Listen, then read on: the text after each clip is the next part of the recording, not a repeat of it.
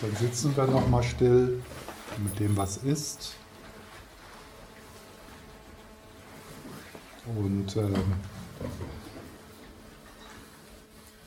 vielleicht können wir so ein bisschen dieses Wort heilige Ströme oder Strahlung unseres Geistes äh, so mit in die Meditation nehmen. Ja, so sozusagen konzeptuell das, äh, diese Worte mitnehmen. Oder vielleicht war ein anderes Wort äh, besser für dich. Also so die, der Körper als Tempel, dieser Moment, äh, das Mandala deines Lebens. Oder die Erfahrung, dass die Einheit nach der wir uns sehnen, das ist dieser Moment, so wie er ist. Das ist eins, es ist immer eins. Da gibt es keine Perspektive, die man annehmen könnte, um, das, um auf das Eins zu schauen.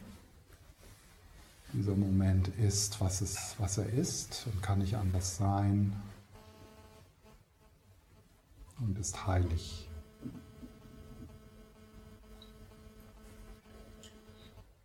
Die Lebendigkeit, die Vitalität spüren, so wie sie ist im Moment, im ganzen Körper, vom Fußsohlen bis zum Scheitel.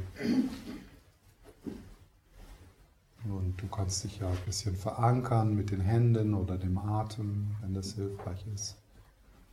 Aber so die Tendenz, so in das offene, in das offene, absichtslose Gewahrsein zu kommen. So als ob du auf einem Berg stehst und in die Landschaft schaust, in die innere Landschaft. Und alles ist heiliger Boden. I always stand on sacred ground. Wherever I am, I stand on sacred ground.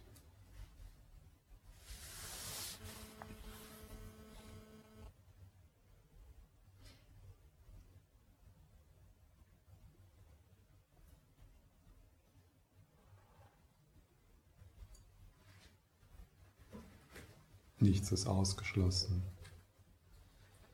Nichts muss kontrolliert oder verändert werden.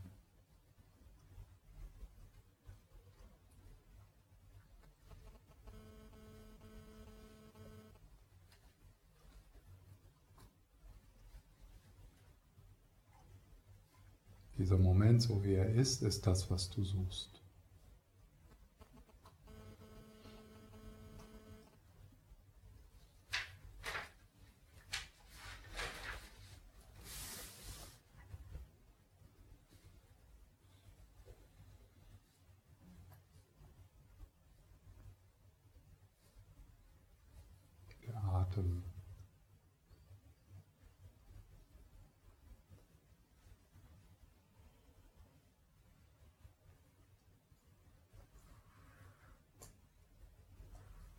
Zelle deines Körpers öffnet sich wie eine Blume.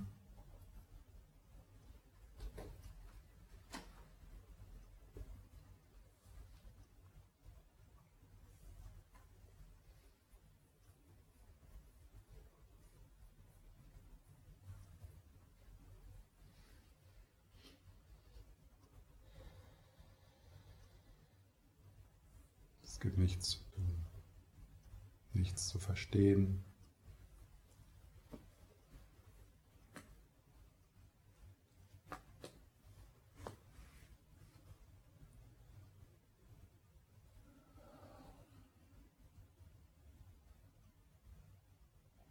Einfach sein. Das geschieht von allein, mühelos. Alles geschieht von selbst. Wie wunderbar.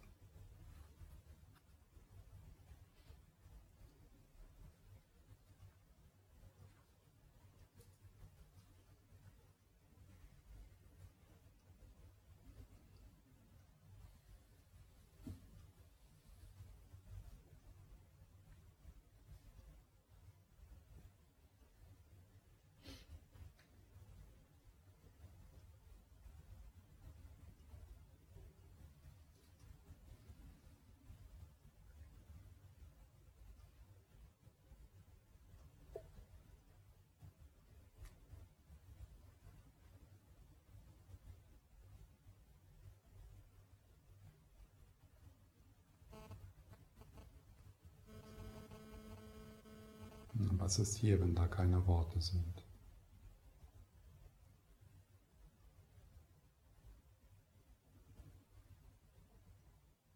Was ist hier, wenn es kein Problem gibt, das man lösen müsste?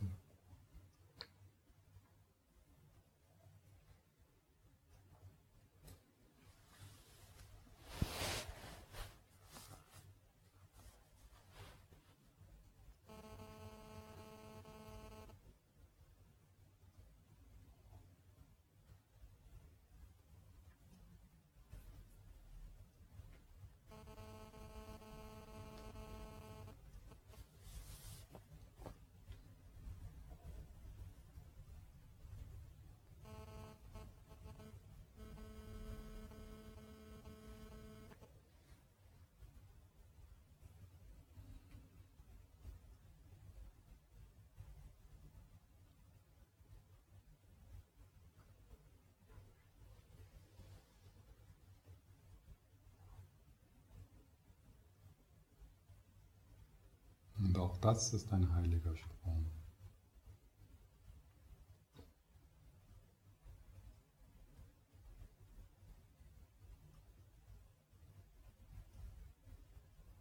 Das auch.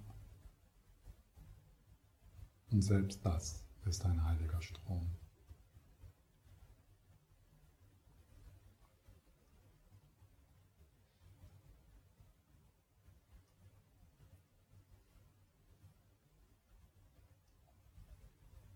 Brauchst nichts.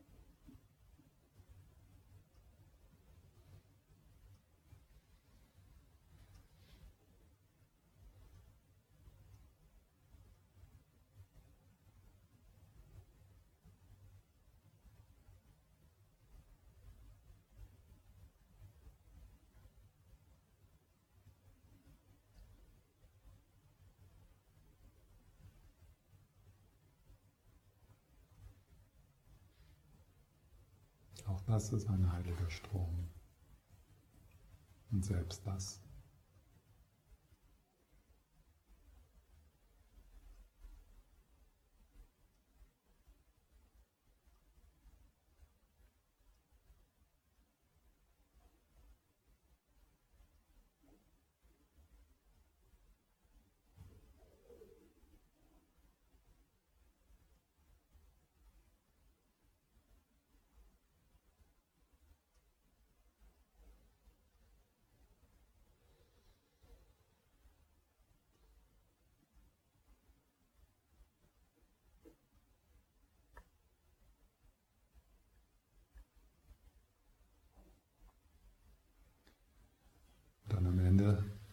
Des Wochenendes. In diesem Raum, in dem wir unsere Grenzen nicht sehen können, schicken wir diese volle Stille, diese sich bewegende Stille in das Mandala unseres Lebens, in die Vergangenheit, die Gegenwart und die Zukunft.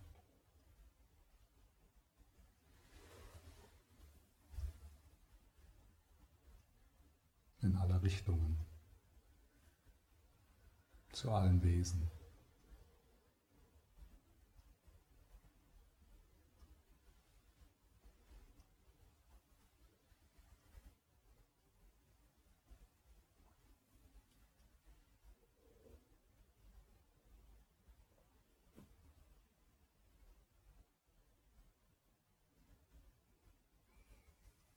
zu den Tieren.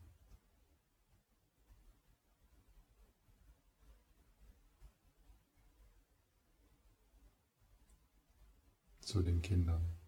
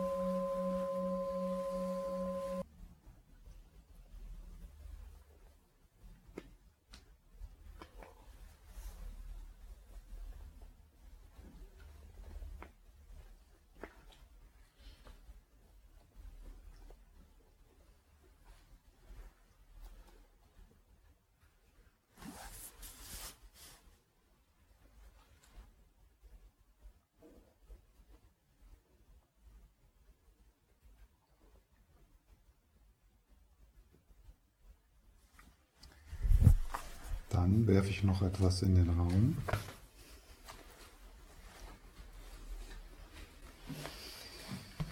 Und zwar ist es mir gekommen, als ich äh, heute Morgen über das Mandala des Lebens gesprochen habe und die Friedhöfe, den Ring der Friedhöfe um, um diese Tempel herum. Ja? Die Übersetzung ist, die deutsche Übersetzung ist Leichenstätte. Und es gibt ein, ein Buch von Pema Schödrin, das heißt Die drei Versprechen. Und das dritte Versprechen ist, äh, das Leben so anzunehmen, wie es ist. Also das das ist das dritte Versprechen, das Leben so anzunehmen, wie, wie es ist, also so als Kompass. Und Teil dieser, äh, dieser, dieses Versprechens ist äh, ein Kapitel, das heißt das Erwachen auf der Leichenstätte. Das Erwachen auf der Leichenstätte.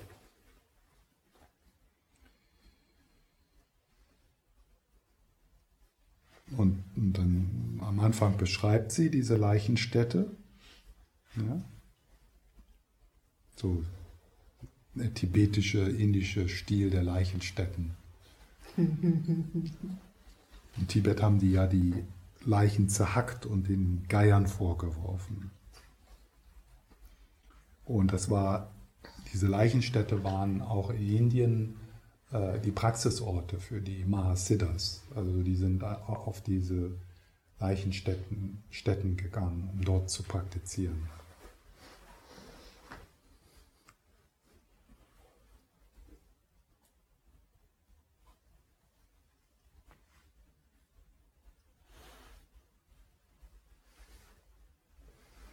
Und hier in dem Kapitel geht es darum, dass wir die Leichenstätte, die Leichenstättenpraxis, äh,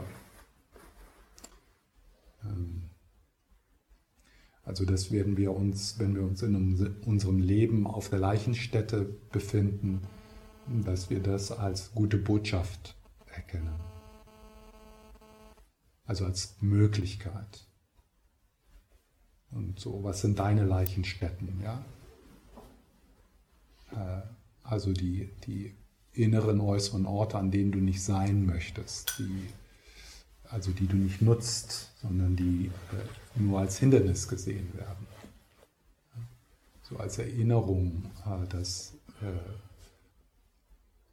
die nächste Krise, die nächste Leichenstätte, dass das, eine, dass das kein Hindernis ist, sondern dass, ähm, dass wir uns daran erinnern, dass gerade die Leichenstätten ein großes Potenzial haben, auch, äh, dass wir aufwachen, also dass wir innere Potenziale entdecken, dass wir unser Mitgefühl stärken, dass wir also Qualitäten entwickeln auf der Leichenstecke, in der Scheidung, in, in dem Verlust des Berufs, in, im, im, äh, im Tod eines, eines Menschen, den wir lieben. Ja? Ist das, dass wir uns als Praktizierende daran erinnern, dass das diese Momente sind, wo wir den Sitz einnehmen als Praktizierende, als Kriegerin.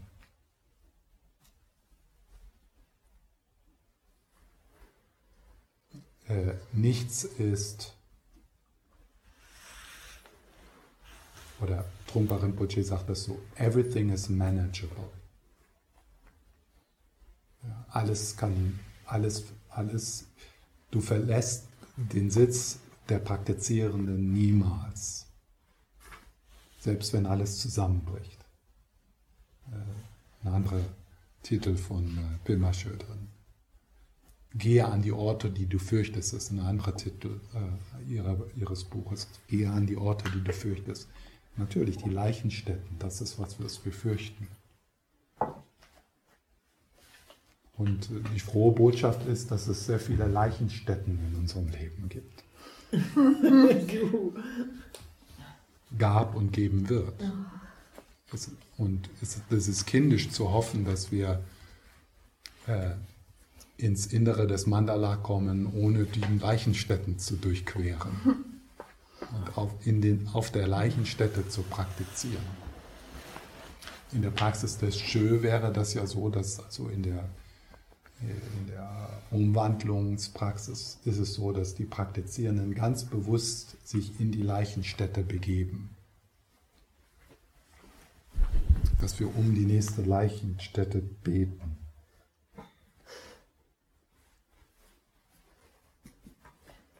Ich rufe die nächste Leichenstätte.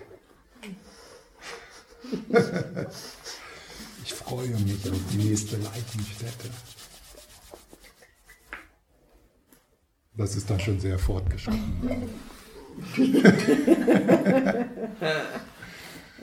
ja, mit, in, in, der Schöpraxis benutzt man einen menschlichen äh, Knochen um die Dämonen zu rufen. Ja, nicht um die Dämonen zu verjagen, sondern um die Dämonen zu rufen. Hier bin ich, ich gebe mich hin. I surrender. Nimm mich. Ich bin bereit.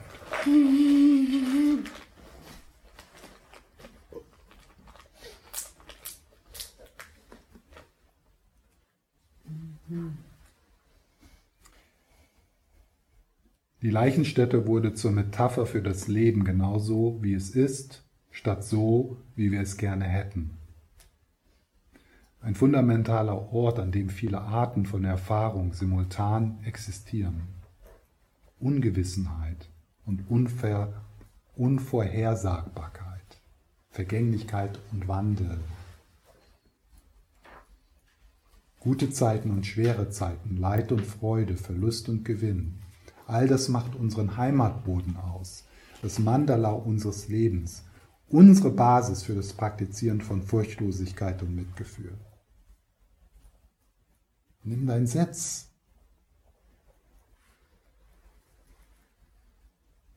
Unsere Basis für das Praktizieren von Furchtlosigkeit und Mitgefühl. Setz dich hin. Das macht unsere Potenz das macht unseren potenziellen Reichtum aus, unsere Macht und Kraft. So arbeiten wir mit den Dingen, statt gegen sie anzukämpfen. Wenn wir bestrebt sind, genau da, wo wir sind, Freiheit zu finden, könnte es keinen fruchtbaren, keinen fruchtbareren Boden für unser Erwachen geben.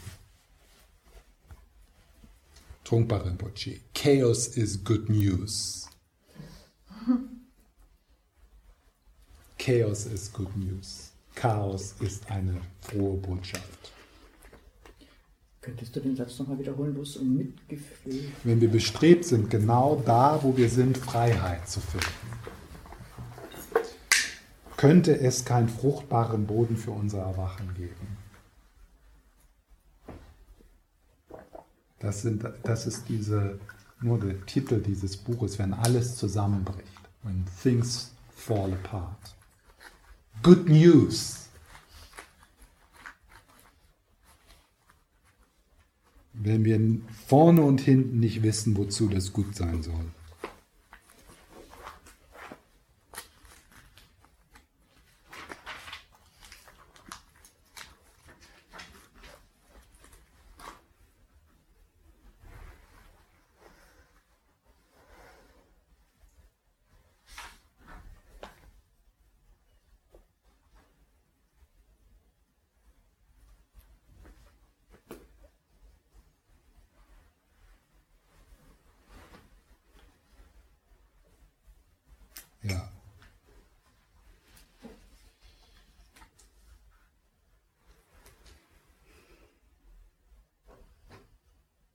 Das Präsentbleiben zu praktizieren, wenn wir niedergeschlagen, zutiefst erschüttert oder überwältigt sind, wenn wir mit dem Rücken an der Wand stehen, ist eine Herausforderung.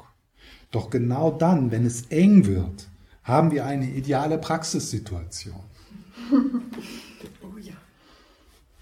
Genau dann, wenn es eng wird, haben wir eine ideale Praxissituation. Wir können etwas Radikales tun. Wir können das Leiden als Bestandteil unseres Heimatbodens, als Teil unseres erleuchteten Mandalas akzeptieren und uns unwunden darauf, unumwunden darauf beziehen. Wir erwachen nicht in einem Paradies, in denen die Umstände wunschgemäß auf uns zugeschnitten sind. Wir erwachen, bildlich gesprochen, auf der Leichenstätte.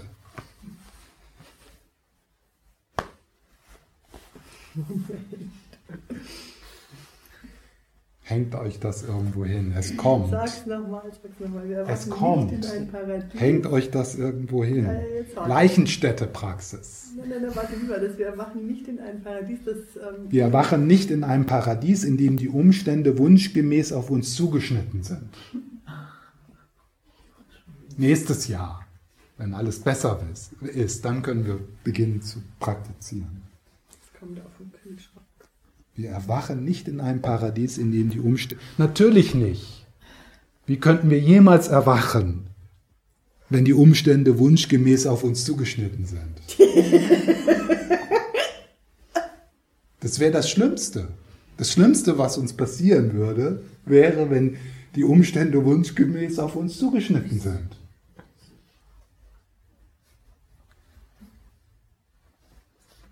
Das ist eine Sackgasse. Fürchterliche Wiedergeburt.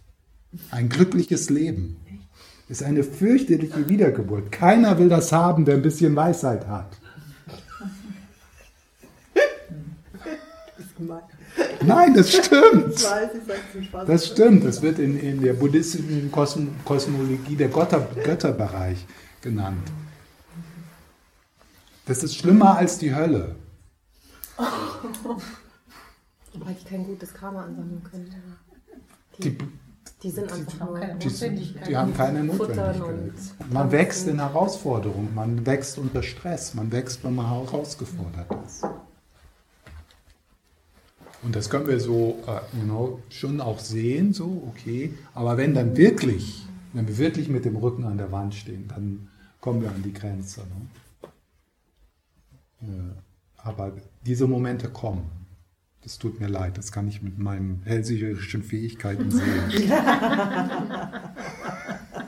Voll wurscht. Na gut.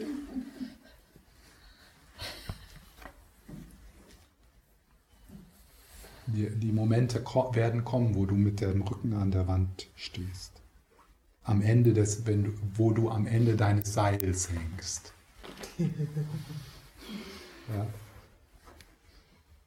Und da ist es dann so wichtig, sich an solche Belehrungen zu erinnern.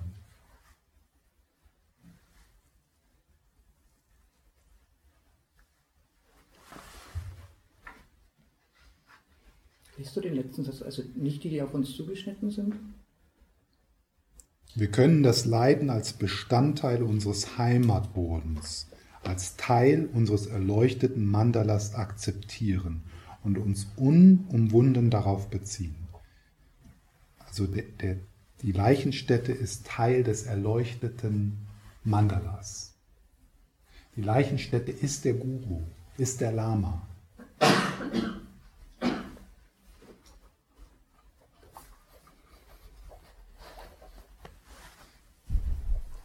Was in der Lama in seiner unendlichen Liebe, was würde der in unser Leben bringen?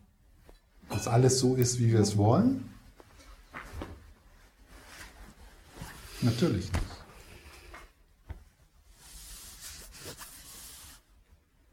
Healing. Ja. Ja, das war jetzt die letzte Inspiration. Wir kommen wieder. Die drei, äh, die drei Versprechen. Die, die drei, wir hören doch um 2 Uhr auf, oder bin ich falsch? Ja. In der Zeit, Im Zeitplan? Okay, sonst könnte ich noch nicht. Irgendwas würde mir schon einfallen. könnte einfach noch so ein bisschen aus dem Kapitel vorlesen. das war jetzt alles das Pema Schödrin, Das war Pema Schödrin, die drei Versprechen. Ja. Da gibt es äh, das dritte Versprechen, das ist das Leben so anzunehmen, wie es ist. Das ist das Versprechen. Und die Leichenstätte-Praxis ist äh, Teil dieses Kapitels. Ich dachte von Drukpa Rinpoche hast du das Nee, das war von Pema Schödran jetzt. Vor der Pause habe ich was von Dzogchen Bonmok Rinpoche vorgelesen. Der Geist, Mind Beyond Death, Geist jenseits von Tod oder was nicht. Ja? Ja, wir haben heute dieses Wochenende das Rain-Modell betrachtet. Heute mit der Betonung auf das Wohlwollen.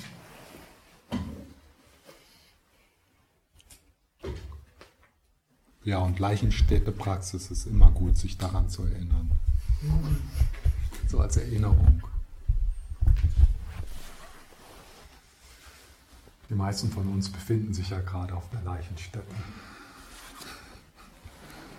Wenn nicht, dann warte einfach ein bisschen. Also man muss das, man, man muss nicht, man muss eigentlich nicht darum beten.